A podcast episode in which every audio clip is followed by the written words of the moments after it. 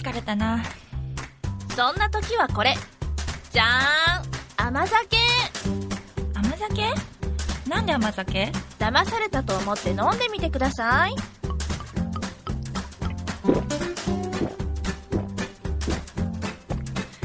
まー。好き好き。でしょでしょ。この甘さでノンシュガー。これを飲めば体調もバッチリ。へえこれネットでも買えるの？もちろんでやんぴ疲れた時は甘酒の新常識。さああなたも玄米が夢を見たで。検索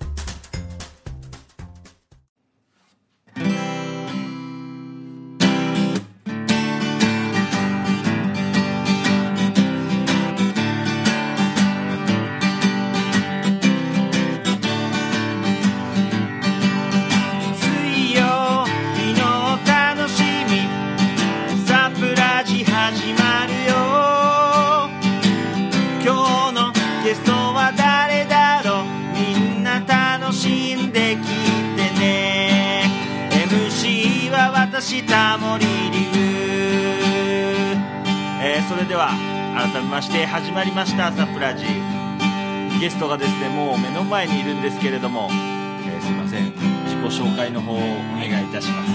えー、遠藤かな子と申します、えーウェディングプランナーを。ウェディングプランナー、はいしております。あのフリーランスのウェディングプランナーフリーランス、はい。めちゃめちゃかっこいいですね。特にあの会場に縛りなく。あもうどこでも行くっていうこと？そうですねいろんなところでなんかウェディング機能を好きなところに持っていくっていうイメージで最初はやってました結婚仕掛け人みたいなことでいいんですか？仕掛けにそうあ違います？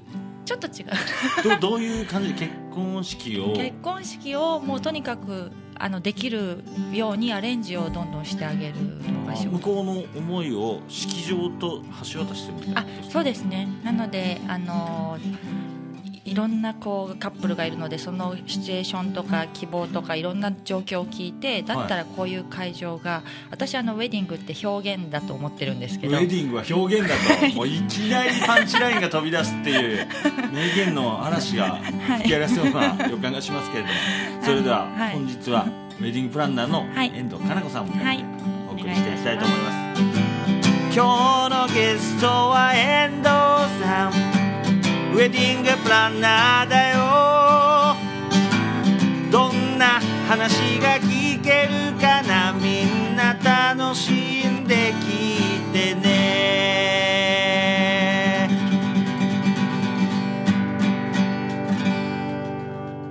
はい。というわけでですね改めまして本日もサプラジ始まりました。ウェディングプランナーの、えー、とかなこさんをですねゲストに迎えして、えーお送りいたします。MC はですね私シンガーソングライターのタモリ龍が務めさせていただきます。ウェディングプランナーってえーもう全国各地フリーってことは全国各地ですか？そんなことはなく。なんですけど、はい。私結構ちょっとロジカルシンキングなところがあえりまして、ー、かっこいい。なので、はいはい。最初はもうどこでもやってあげたいとか、はい。あのそういう意気込いで挑んでやり始めたんですけど、はい。やっぱりなんかこう自分がなんでしょうねベストワークをするというか一番いい仕事をするためにはいくつか会場を絞ってあのきちんとこうリピート自分がリピートをこうしながらあの会場とのセッションも分かってくるしそうですねそうですね。あと例えばあこの会場ってこの時間だとこういう見え方がするんだとおかおなるほどなるほど。あのこの色も意外と合うんじゃないかとかあここに花を置いたらもっと綺麗かもとか提案の方法も変わっていきますもんね知れば知るほど、はいであとはやっぱり会場のことすごくよく知ってる方が絶対いいので、はい。足しげく通えるはい都内中心にしてます今。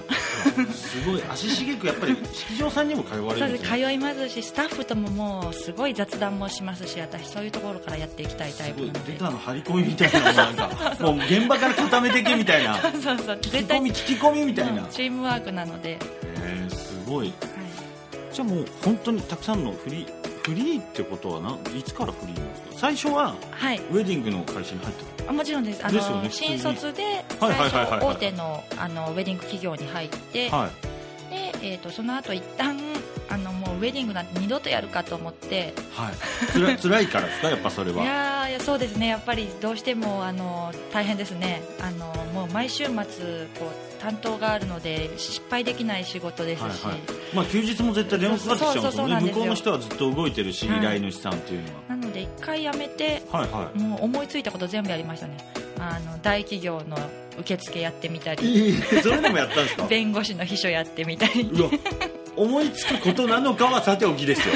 それが思いつくことなのかっていう。そうあのなんかこう東京っぽい OL やってみたいわとか、思いついたこと全部いろいろやってみて。ハトバスのツアーみたいなのやった。ああそれはやってそれは思いついていない。思いつかそれは思いつかない。でも結局ウェディングをもう一度やりたいなともうこれ、はい。あれ以外あれあれ以上になんかこう私にとってやりがいがある仕事ないなと思って、はいでだけどあの大企業でやってたウェディングじゃないやり方をやりたいなと思っていくつか面接に行ったんですよ。はいはい。で面接に行って その企業に。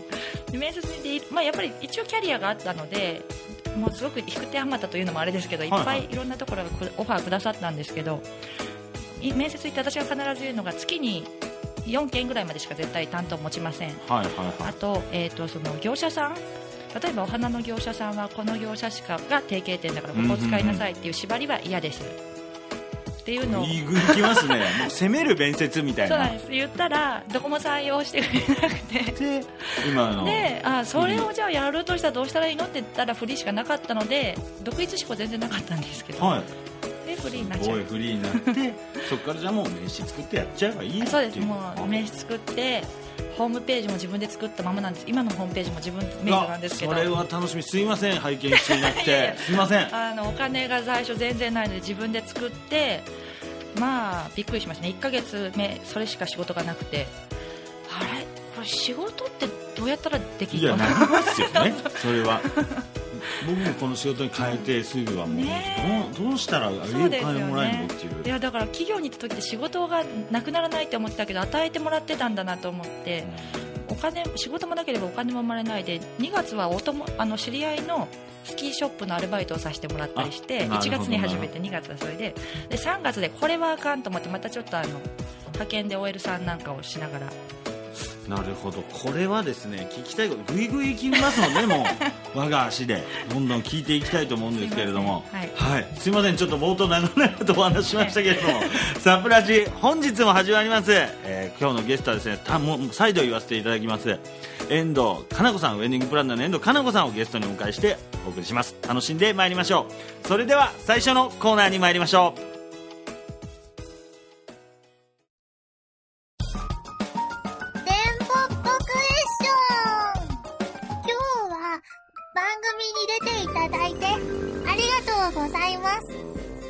ラジオ収録楽しんでくれてますか？はい。あなたのことを聞かせていただくために番組からいくつか質問を用意してあります。今から読み上げるんで答えていってくださいね。それじゃあ行くよ。水たまりはハイリスクハイリターン。あの子って変わってるよね 今日の私は？めっちゃ楽しんでる。少しは。無理もします。子供の頃のあだ名は？かなちゃんとあなこ犬派？それとも猫派？理由も教えてね。犬派。なぜかというと、まあ、うちにも犬がいたっていうのもあるんですけどあの猫だと私振り回されます絶対。世界の終わりに食べるとしたら何？納豆ご飯。ネギたっぷり。小さい頃になりたかったお仕事は？宇宙飛行士。今のお仕事は？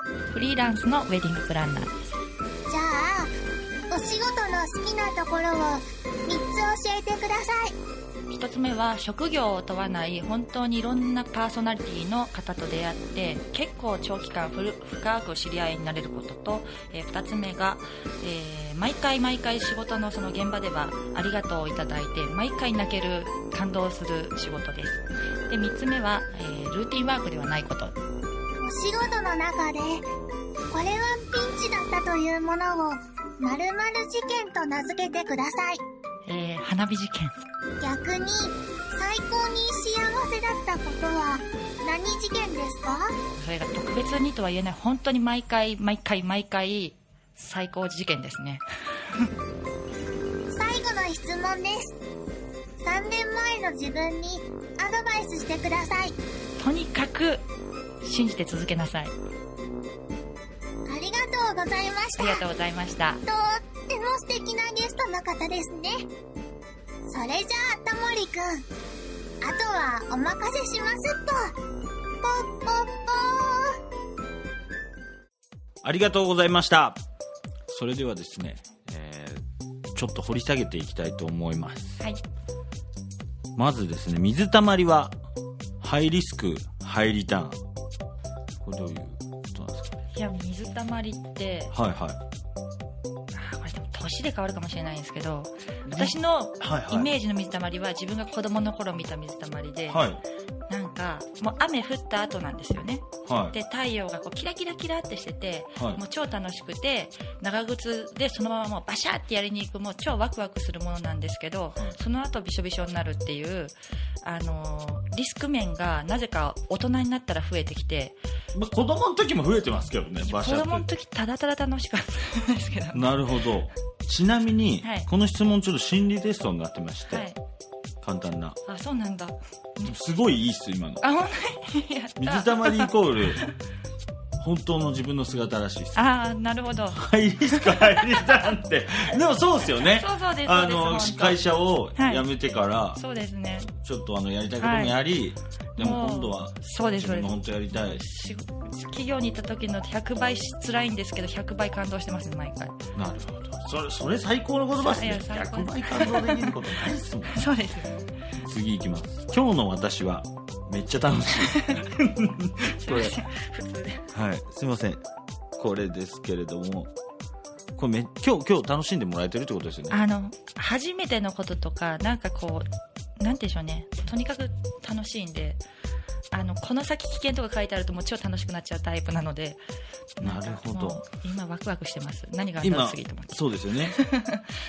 これが今日の私はですね嘘をついている時の私はですねへえ嘘ついてる時楽しんでるってことですか？そうですね。悪いやつ。悪いなこれは悪い。悪いやつだ。悪いな。あとすいません前後したんですけど、はい。2番目に聞いたのが「あの子って」なんですけど変わってるねって言われるとこれ好きな人の前ではらしいです。ああそうかも。天の弱ですねだいぶ多分。変わってるねって言われるんですか？変わってるねっていうのはあの、まあ、こういう独立しちゃうぐらいの感じなので、うんうんうん。組織の中にいるとやっぱりちょっと変な子みたいですね。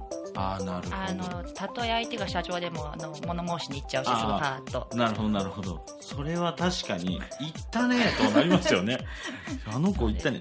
で最後心理テスト4つなんですけど、はい。最後の心理テストが少しはなんと無理もする。はい。少しでもないっすけどねここまで来て聞いてたら。全然グイグイ無理してってますけれども、これが今年の目標らしいです、あもうちょっと無理しなきゃダメってこと？もっといかないとダメってことですね。今年はさらに輪をかけていくってことです。いやー攻める中身様。合ってましたこれ。い水やたまりが本当の姿で。ってると思います。あの子ってが好きな人のうんう前で、ん。で少しはが、ん。あの今日の私が嘘をついてる時の私ですね。こう言われると本当変なやつですねいやいやいやいやそんなこともないですけれ強どもで次ですね。子供の頃のあだ名。はい。かな。じゃあまあまあまあ名前ですもんね。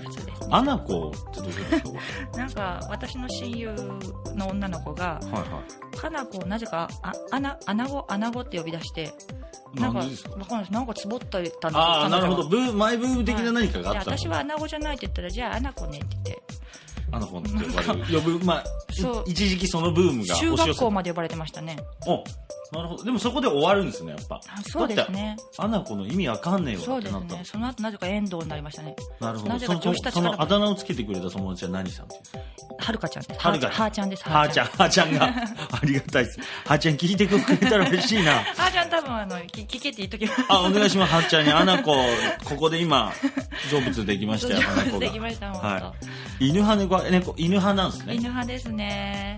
これすげえ分かれますもんね。もう絶対振り回されます猫だと。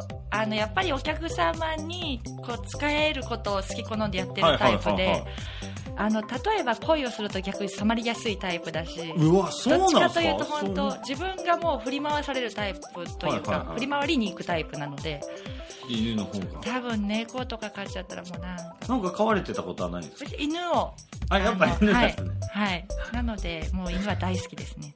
じゃあ次世界の終わりに食べたいものは何ですか？納豆ご飯ネギたっぷりで。はいまあ納豆好きなんでですね。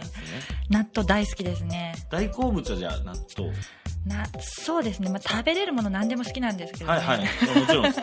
それはあのいろんなものありますけど、はい。世界の終わりならここだよと。納豆ご飯は毎回まあ、ん韓国料理食べたい時もあるタイ料理食べたい時もあるとか何でも食べるんですけど納豆ご飯って毎回食べるたんびにこんな美味しかったっけって思うぐらい感動するんですよ。なるほど。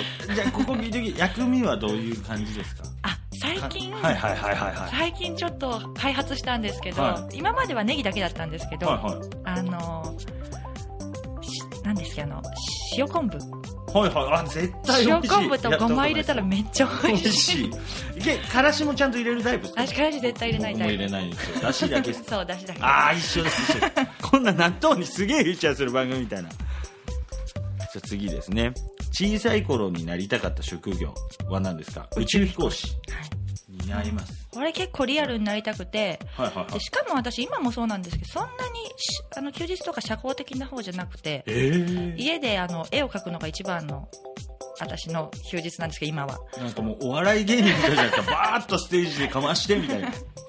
あの4時間5時間かけて絵描くのがすごい好きなんですけど、小さい頃は本当にあの宇宙の不思議っていう本をずっと読んで両親に私は宇宙飛行士になるんだって言って近くの近所の天体望遠鏡を持ってる家に行って土星を見せてくれとかそれは結構またでもそこでもグイグイ言ってますね。結構グイグイ行自って。分家に買ってくれとかじゃなくて近所の。で親親はきっとすごい喜んだと思うんですよ。どれだけこの子は勉強するんだろうと思って。あそうですよね。本読んでるし。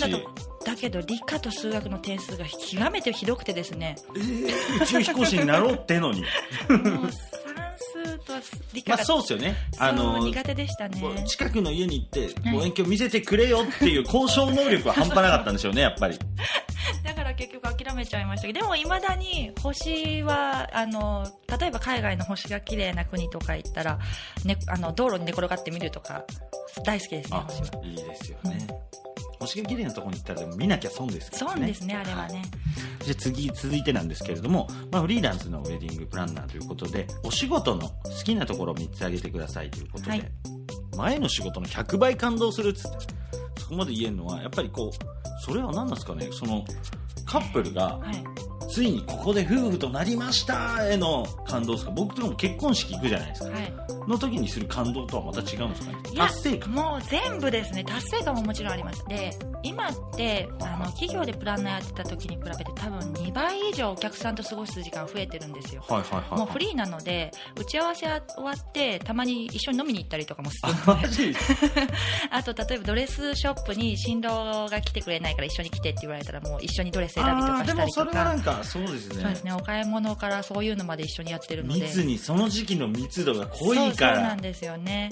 目線がまたいろんな角度からそうですね。だからそれがこう例えば当日あの例えばお花の打ち合わせとかも全部私同席して、あうん。の一緒にこう考えてるので新婦と一緒に、まあ、新郎も一緒に あーこんなお花できるね楽しみだねって言って夢を膨らましてるのが当日やっぱり見れた。それがまず達成感ですよね。へー。もうもうルーティンじゃないですもんねそんなの毎回人によって花も違うし。そうなんですよ。でそれでプラスそこにあのあの2人がもうみんなの拍手の渦の中にいてで最後やっぱり毎回もうあれがその最後もうメイクルームを出る時ですね、はいはいはいなんかじゃあこれであの荷物 OK ですねって言って、あの今日は本当におめでとうございましたお疲れ様でしたって言った時に、はい。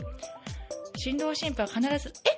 あえなさんこれでおしまいですか？って言ってその扉閉める時が、い、つも皆さんでも気丈にはい。本当にお世話になりましたって言ってくれるんですけど、なんか2人ともでも涙ぐんで泣いてるのは見られたくないなっていう、はいはい。なんかあの間とか何とも言えないですよね。リアルウルルン滞在期ですねしかしもう。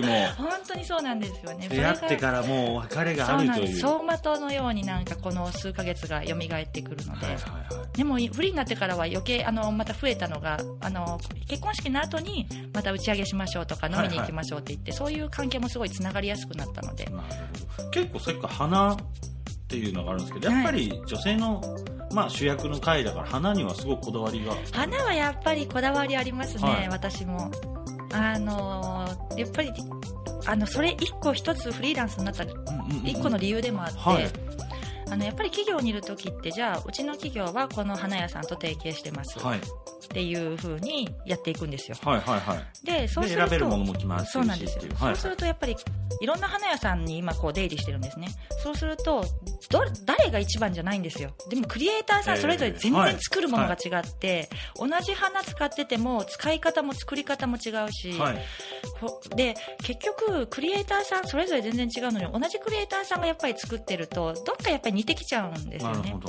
でそれがやっぱり式場のウェディング見てた時になんか色違いにしか見えなくなってきたっていう風になってで私よく例えで使うんですけど、はい。じゃあ新婦こちらキャリーパミパミさん。でこちらの新婦天海祐希さん。ってお客さんが来た時に同じクリエイターに、そうなんですよ。同じクリエイターじゃ多分世界観って表現しきれなくて。はい。でそれが結局なんか私がウェディングをこうプランナーをやってたずっとこうやってる中でよく人に言われるのがだって結婚式っていつも同じような感じじゃんって言われるのがすっごい悔しくて。だからそれが一個の例理由なんじゃないかなって思ってそれであの一回辞めて始めるときに業者は縛りなくしてほしいって言ったなんるほですよどなるほど。そういうのはいいですね。フリーランスになった意味もあるしすごく今楽しいっていう感じが出てきてる。で 今だからすごい寄せ寄せれるのがすごい寄せれるので。これは男らしいで女らしいわーになってます僕今。かっこいいわっつって。で次の質問がですねお仕事の中でこれはきつかった。これはピンチだったというものをですね、事件としてあ教えてください。花火事件。はい。これ人命に関わる事件の匂いしますよこれ。事故ですか？事件ですかの。地 いや本当自分の中で今でも未だに忘れられない事件で、はいはいはい。まだデビューしたての1年目だったら24歳ぐらいとかだったと思うんですけど、まずあのプランナーさんってデビューって言うんですね。デビュー。プランナーデビューするまでに私たちの時は1年あの研修させていただいたので。あなるほどなるほど。デビューしたてだした。たての時に。でさあ、あのー開きをですね、はあのー夜景の綺麗な会場でい夜、はいはいあのガーデンのテラスで行ってたんですよ、で最後新婦がこうお手紙を読んでとかすごい感動のこうシーンで最後締めくくりですよね、はい。で本日は誠におめでとうございました。こちらお二人からのプレゼントですって振るようにしてたんですよ、はい。でその瞬間にゲストが振り向くと花火があの火柱の花火が3本あブワーって柱上がる。いはいはいはい。はい。っていう演出にしてたんですけど、は一本もつかなかったんですよでねで しかもその時に忘れもしないあの「Don't wanna close my eyes」おっていうエアロスミスがあのエアロスミスが鳴るだけ鳴ってもうあ鳴るだけ鳴って何も起こらずゲストみんな「え何何な何何何どうしたどうした」みたいな。な何が後ろ振り返ったそうけどなんですよ。でも冷や汗ドードーンンでですすよよね。ねでその時にもうご新郎ご新婦もその瞬間をみんなにやっぱり見せたいってすごく、はあの熱のこもった演出だったのではい。私も真っ白だしもう2人もやっぱり真っ白になっちゃって、うんでも結局つけられなかったことであのもう2人とももう泣き出しちゃってもうゲストの方に新郎がマイクを持ってごめんなさい本当は皆さんに花火を見せたかったんだけどって言って泣き出しちゃったりで、はい。で私24歳でその時に私の仕事ってこういう仕事なんだなっていうのを初めて感じたというかで新婦がでも本当になんかもうすごくいい方々で、はいはいはいあのそれまでもなんか一緒に CD の貸し借りしたりとかすごく親しくさせていただいてたので。でなんかそのメイクルームに戻った後に新婦があの私の結婚式返してよって泣き叫びながらだけど遠藤さんには怒りたくないけどでもこの怒りどこにぶつけたらいいのかわからないっておっしゃられたのを見てすっごい悔しいのとでも泣いちゃいけないって言ってこらえてたんですけどいやもうあれは耐えられなかったですねやっぱり。いやなんて言ったらいいか分かんないですけど 修羅場じゃないですか。だけどそれまたちゃんと完結してるってですね。はい。その後もう2人が本当に素晴らしいんですけど、はい。あのその後におとお兄様新婦のお兄様があの、まあ、その時プールのある会場だったんですけどこのちょっとししょしょいしょになった時瞬間に飛び込んでくださって、はい。で気にすんな気にすんなお前なんで花火ごときが？って言ってそしたら新郎のお友達も全員男性飛び込んでくれてはい。もうみんなが盛り上げてくださってでその後しばらくもちろん腰の子新婦もあのちょっと話したくないっていう風になっちゃってたんですけど、は2週間後ぐらいですかねなんか支配人とあのお話をされてあの遠藤さん仕事終わってたらちょっと借りていっていいですかっておっしゃってくれて、はいはい。で連れてかれたのがそのプールに飛び込んでくださったお兄様の経営されてる居酒屋さんで、はい。でそこであのなんかおっしゃってくれたのがなんか出来上がった写真見たらみんなずぶ濡れで超面白くてねって言ってああよかった。でなんか本当あの支配人いい人だねって言ってくださったんですよね。なんかすごくあのきちんと対応してくださって、でいう話を聞いてもう本当にもう支配人にも感謝だしもう2人にも感謝だしって言って次の日会社出勤したら支配人に呼び出されて2人に昨日お会いした時に遠藤さんがこれでクビになるようなことがあったら私たち許しませんからそこだけはちゃんとしてください。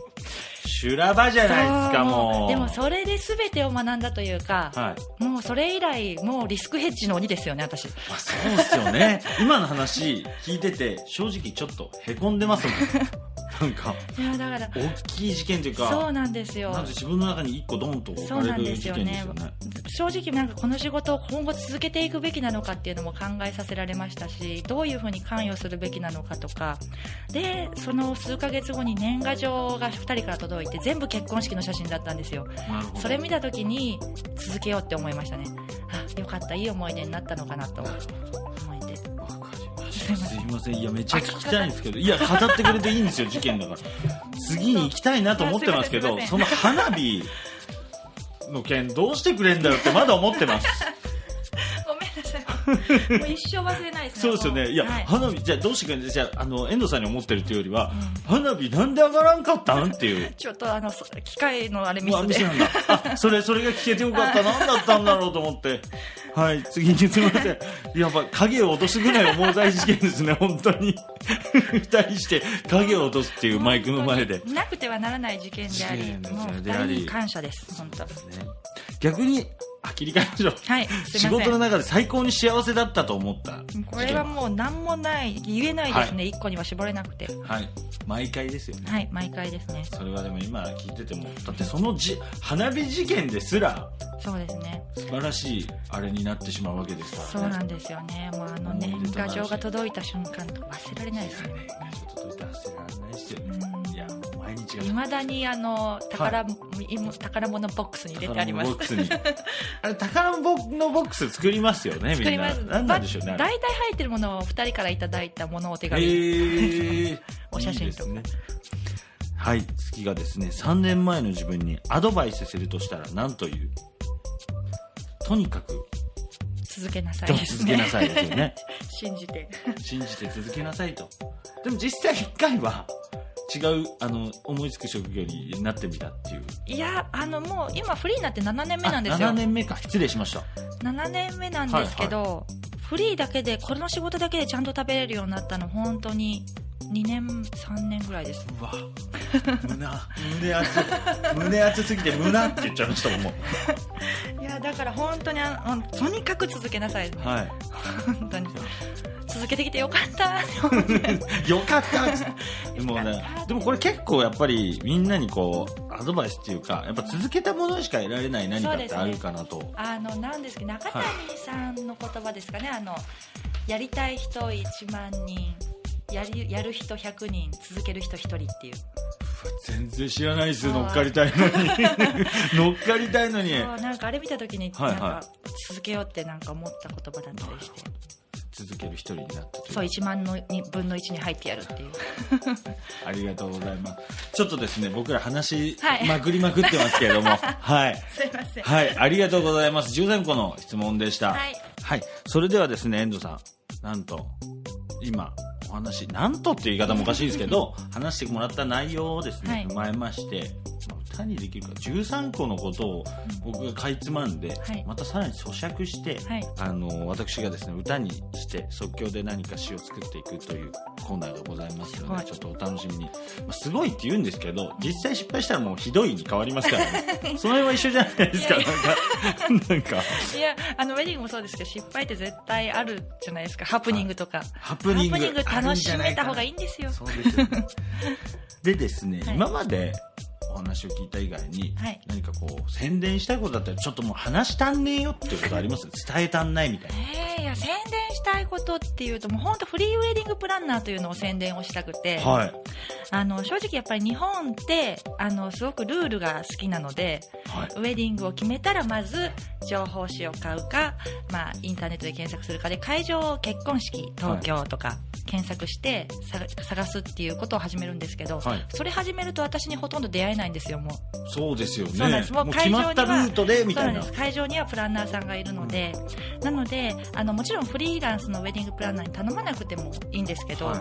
そのまずはフリーランスのウェディングプランナーというものと会場から探すっていう選択肢があるんだよっていうことを知ってもらいたいですね。で、その上で、あの、会場重視でいくのか、あそれとも、あの、もっと倍以上の時間かけて一緒にこう、ウェディングを作ってくれる人を、まあ、弁護士を雇う感覚に似てると思うんですけど、はあの、そういう選択肢があるっていうのを。い、なるほど。素人から、まあ、もちろん結婚式もちろんというかしたことないんですけど、はい。結構自由度が高くなるんですか？お願いした方が。それはそうですね、自由度は高くなると思いますね。結構なことをすみません僕の質問タイムみたいな、また質問みたいになってるんですけど結構なことをやってくれるんですか？いや結構なことやってくれるっていうかこなしてくれるんであすか、やって、やります。やるんですけど、私は、あの、本当に、あの、どっちょっちかと。いうと無茶なこととか。いや、無茶はさせませんね、私は。あなるほど。というのが、あの、結婚式って、あの、私、あの、さっき最初にちょっとロジカルで結構、ロジカルシンキングなんだって言ってたんですけど、あの、結婚式って二人のためのものと思われがちなんですけど、親御さんのためだったり、家族のためだったり、そしてゲストのためのものだと私は思っていて、あの、モットーが他者満足が自己満足っていうのをモットーにしてるんですけど、うんうんうんあの、やっぱりそれは新郎新婦にもそう思っていただきたくて、あのーやっぱりゲストが2時間半過ごして、で、正直嫌な言い方すると時間もお金も割いてくるわけですよね。はいで、やっぱりその方々がき来て、すごく感動して、すごくあの美しい景色を見れてとか、もう最高の思い出を作っていただいて、で、その後も、いやー、あの、あの二人の結婚式よかったよねって語り継げるようなウェディングを作るっていうのが、あの、私の、あの、なんでしょうね、思いなので、はい。例えば二人が、なんか変わったウェディングやりたいんですよね、みたいなとか、なんか俺らなんか人と違うことやりたいんですよねっていうテンションできたら、はいそれがなんでそれがやりたいのかっていう気持ちがもしなかったら、やめとけーってやめなさいと、はい。やめなさいというかやめといた方がいいよとこそうなってしまうからっていうケースをき結構きちんともう辛辣に私は言いますね。あの、二人にやっぱり恥かかしたくないし、失敗させたくないし、二、人が自己満とか言われるの絶対嫌なので、あの、もしそこに、あの、なんかゲストのためにこうしたいっていう結果変わったことだったら、それてた、た、助けます。もちろん。なんか入れる強みっていうのは何なんですか？入れる強みはすみませんそこ一番重要かなと思ってまずは、あの、お花の打ち合わせ、さっきも言ったように、お花の打ち合わせ、写真の打ち合わせとかも、ウェディングってものすごいアイテムがたくさんあるんですけど、全部の打ち合わせに私も同席して、横からこうアドバイスができるとか、あとやっぱり、あの、時間がさっきも言ったように倍以上過ごす時間変わるので、もうちょっと一歩二歩踏み入った相談ができるとかあとはその、全然場数が違いますので、場数が違いますので、場数が違いますので、おおすごい。正直もうホテルでもやったことあるし、ホテルでももちろん今もやってるんですけど、ホテル、レストランだけにとどまらず、マンションの中の一室とか、はいはいはいはい。あとはあの何にもないスタジオとかゴルフ場とか、もう本当にいろんな場所でウェディングをやってきてるので、それぞれのいいところで、ホテルウェディングってこうだよねじゃなくて、ホテルウェディングだけどレストランのこういうところ取り入れたらもっと良くないとか、なるほど。そういうアレンジができますね。わかりました、はい。大丈夫ですか？はい。もう、ありがとうございます。すいません、はい、それでは次のコーナーに参りましょう、はい。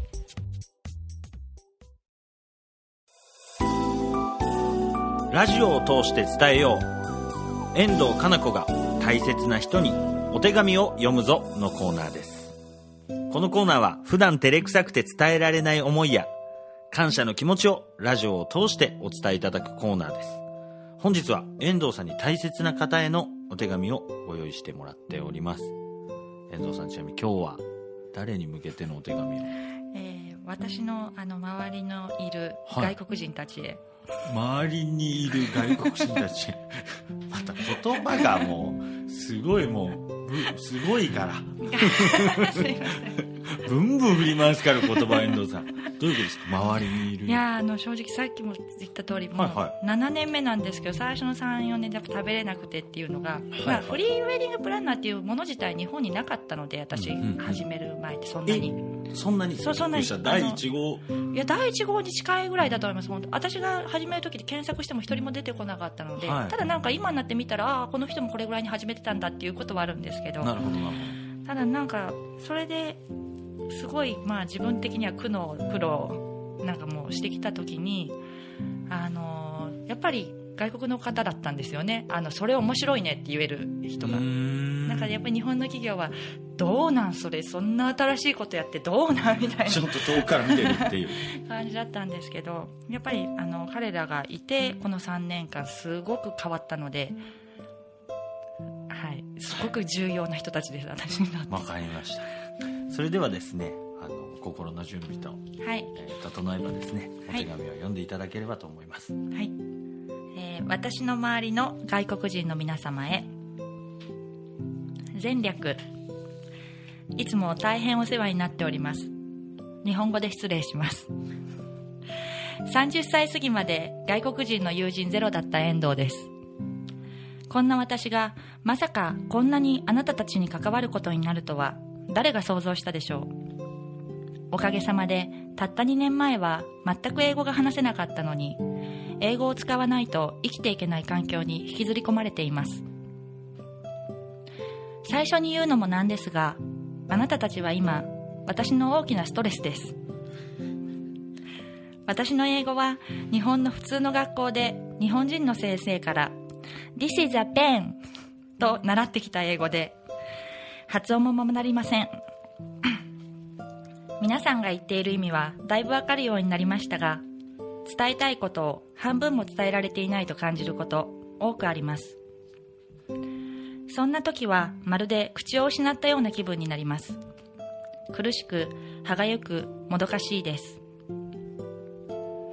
仕事で必然的に海外の方と関わるようになっただけで海外での生活経験もなく外国人の友人もいなかったのであなたたちの考え方や価値観をよく理解できていません。なんでそうするの？なんでそう思うの？なんで分かってくれないの？私の中にはなんでだらけです、えーもう疲れた。私は日本人だから日本の心を取り戻そう。と思って家に帰って方角ばかり聞く日もあります。お蕎麦をすすってお出汁を飲んで納豆を混ぜながら日本人に生まれてよかったとちょっと強がりを言います。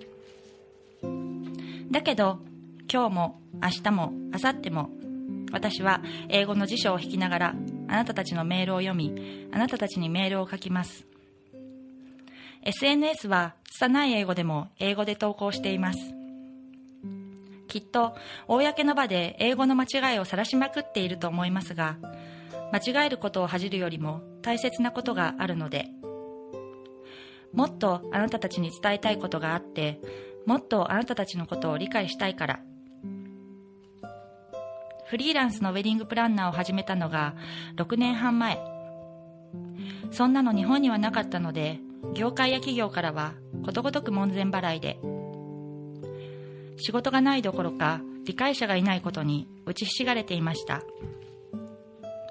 それでも諦められず続けてきた3年目。そんな無名のどこの馬の骨かもわからない私のやっていることや志に共感し可能性を感じチャンスを与えてくれたのは外国人のあなたたちでした。私のその時のプレゼン本当に拙い英語だったにもかかわらず笑わずにき取りづらければ何度も聞き返しながら聞いてこうして活躍の場を与えてくださっていること感謝してもしきれません。あの時の一生懸命真剣に耳を傾けてくださる表情は今でも忘れられません。怖いのは間違えることよりも間違いを恐れて伝えないことだと心から思いました。結果的に気づいた頃には無名の頃から一緒にお仕事をさせていただいている企業やパートナーは外国人や外資系企業ばかりでした。そう。あなたたちはあなたたち自身が私を信じ私にチャレンジしてくれることで身をもってリスクばかりを考え現状維持を好むのではなく新しいことにチャレンジすることの大切さを教えてくれました。今があるのはあなたたちのおかげです。あなたたちはどんな局面においてもバカみたいにポジティブでパワフルで笑っちゃうくらいですがおかげで落ち込んだ私はそんなあなたたちのポジティブさに何度も何度も救われました。冒頭にも申し上げた通り言葉や価値観の壁から受けるストレスは相変わらず膨大です。だけどそれ以上にあなたたちからの学び刺激衝撃そして新しい経験は私を驚かせ楽しませるだけではなく鍛え育て新しいアイデアの発想へ連れて行ってくれます。これがあなたたちの教えてくれたハイリスクハイリターンってやつですか？これからもチャレンジし頭を打って暗い顔であなたたちの前に登場した時にはいつも通り笑ってやってください。いい経験してるね。何を悩むことがあるんだ。最高じゃん。って。明日もまた分かり合えなくてブツブツ言いながら納豆を混ぜているかもしれません。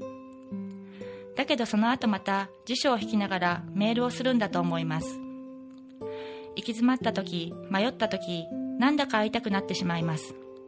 そしてその想像以上に前向きでストレートで時に辛辣だけど的確な言葉に感動して笑って泣くのだと思います。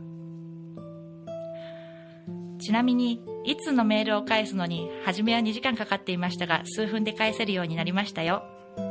これからもどうぞよろしくお願いいたします。そうそう。遠藤かな子より。ありがとうございました。私の周りの外国人の方たち、はいということでお手紙ありがとうございました、はい。本当にでも手紙の中にありましたけどまあもうプレゼンもはいあの拙い英語でもゆしっかりと変な顔笑いとかも起きずにしっかり聞いてくれたっていうのは、はい。ちょっとやっぱり思うところ僕もあって。そうですね、うん。なんか日本人だと失敗することでちょっと照れ笑いとかしちゃったり笑ってしまうんですけど笑わないんですよね彼らって。その日本人の英語の変なイントネーションとか。そんなことより今内容に興味がある。そうなんですよ。という方に言ってるんですね。で本当に助けられて。今もじゃあずっと今も全然もうミーティングに行ったら外国人4人対私1人みたいな。どうすんだこれみたいな。日本語が全くあの使えないミーティングとかもしょっちゅうあります。その方たちが本当に聞いてくれるとですねそうですね。思ってます。はい。そしてですねここで実は遠藤さんにもお手紙が届いております。え？はい。何？さて誰でしょう？というところで、ええーマジ？考えながら。読まさせていただきます、すいません。い、えいえ。こんにちは。遠藤さん。遠藤さんにお手紙をこのような機会で書けるなんてとても光栄です。というのも日頃はなんだかバタバタしながらあまりお話しする機会が少ないのでこの場を借りて私の思いをお伝えさせてくださいませ。私のお花が大好きだから会いたいと言ってアポを取って青山に来ていただいてからもう何年になりますでしょうか。一生懸命ウェディングに関わる時の思いを語ってくださいましたね。しっかりと覚えております。お会いした瞬間に絶対ご一緒にさせてもらいたいと感じ。それからも遠藤さんはいつもいつも誠実にいろいろな角度から対応されているお姿は本当にいつも学びをいただいております。本当に素敵な素敵な女性だと思います。ご結婚式をされるご神父様が必ずプロデュースを遠藤さんにと選ばれたことを嬉しく思われていると私は感じています。これからも理想の一日を迎えるために勇気を持って向かうようにお体にお気をつけてくださいね。そしてぜひまたいろいろなことを楽しく挑戦していきましょうね。よろしくお願いします。常石さゆり。ありがとうございます。常石さゆりさんは？常石さゆりさんはすっごい素晴らしいお花屋さんです。あのもうハイブランドエルメスさんとかああいうとこのお花もディスプレイも作られてる方で絶対あのさっきも手紙で言ったように門前払いにもう慣れるぐらい門前払いしてきたされてきたのでダメ元でメールしたんですよ。はいはいはいはい。そしたら「はいお会いしてみたいわ」ってメールを返してくださって、はい。でまたダメ元で会いに行ったらあのそんな巨匠がすごい楽しいと思うすごくいいと思うそれ私で手伝えることがあったらぜひぜひって言ってくださって、はい初めてでしたね日本の方であれ言ってくれたのが。えー。でしかも私その後こういう感じだったので1年半ぐらい一度もオーダーできなかったんですよ。仕事がなかったので。なるほど。だけど1年半後にあのオーダーした時に何にも言わずに「ありがとうございます」って言って「この1年半なかったんですか?」とかももちろん何も聞かずにあの受けてくださって。はい。今でもあのずっとお世話になってなるますはい。ほど手紙をですね書いてくださいまして、すごい嬉しいです。すごいですね憧れの女性なんです私の。そしてこの手紙も僕憧れです。この手紙の感じあのアポを取って青山に来ていただいてからもう何年になりますでしょうかのくだりも素敵な、はい、ありがとうございます。この内容もですねはい。改めて手紙の内容もですねはい含めて、ばと思います。ので以上お手紙のコーナーでした。それではエンディングに参りましょう。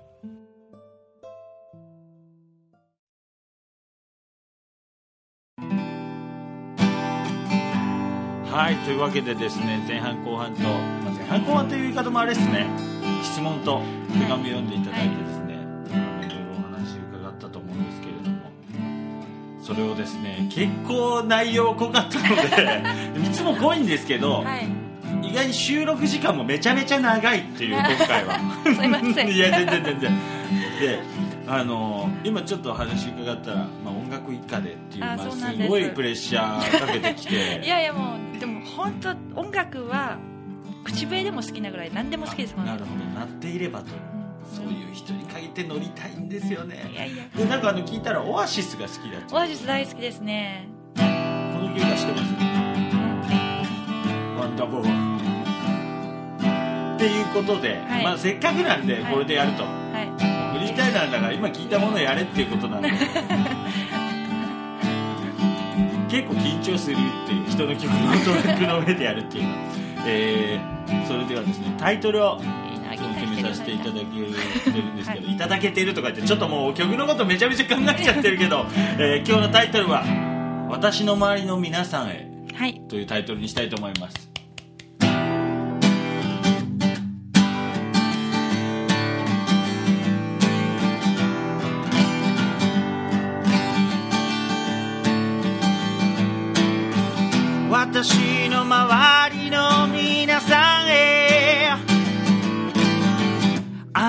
は私のストレスです。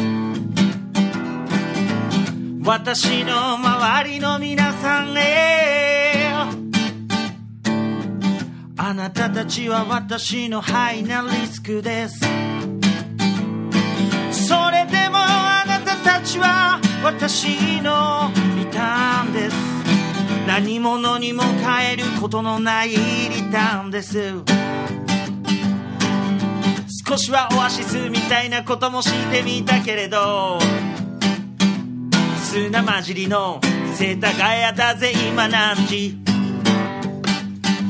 きっと追われるように過ごしてきた自覚もないまま7年が過ぎただろう。誰が後押しした誰がしてくれなかった。そんなこと考える暇もなかっただろう。今も他者の満足がきっと私の満足です。あなたはとてもはにかむような笑顔でいました。小さい頃のあだ名はかな子じゃなくてアナゴなぜだよアナゴから繋がってるなんてマジで小さい頃の話。少しは今年は無理もしてゆこう。無理してバカだと思うけどきっと自分ではそう思ってない。あなたは自分の足で歩み自分の声で誰かに何かを伝え。そうさだからこそ手紙も来るし。あなたの周りの皆さんはきっとあなたがいることで。そうまた歩けるでしょう。好きなみな言葉じゃ何も変わらない。変わってくのはこの時間さ。さあ本気で向き合おう。自分はどうしたいんだろう。そらそうさほんと話聞きゃ羨ましい。誰もがきっと羨まがる。だからあなたの周りもきっと羨ましがってるんだろう。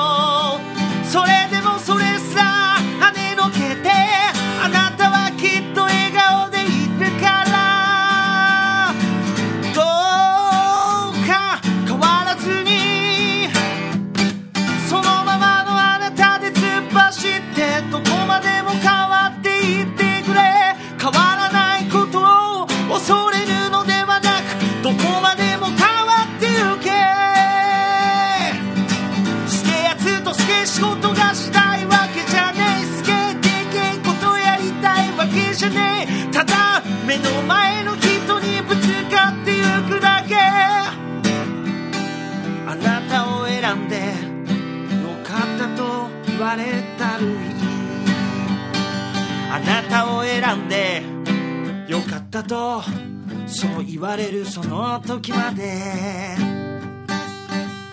まあ頭で考えてるうちはまだまだだな。俺もそうさ。あなたのように心で向かっていきたいもんだぜ。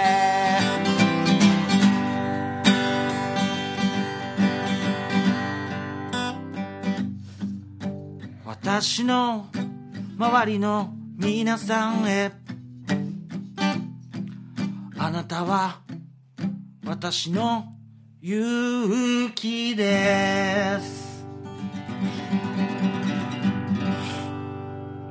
ありがとうございます。拙い歌でしたけどもう絶対最後にもうアンダーウォールとか言うからめちゃくちゃになったんですけどあの私のあなた私の周りの皆さんへあなたたちは勇気ですよっていうのを手紙ですごい感じてその返信の手紙もあのすごくあの、まあ、ちょっと目上の方だっておっしゃってたんですけれどもあの勇気をもらってますよっていうこと内容伝わってきたのでそれだけをまず伝えようと思って歌いました。いろいろちょっと ううようよしましたけれどもありがとうございました。ありがとうごはいざいます、歌大丈夫でしたかね？すいません。すごい感動してあありがとうございます。やっぱりあの気持ちのやっぱりもうバイブレーションがすごく強くて あの聞いて楽しんでいただけたというかあのきしっかり聞いていただいてありがとうございます。ありがとうございます。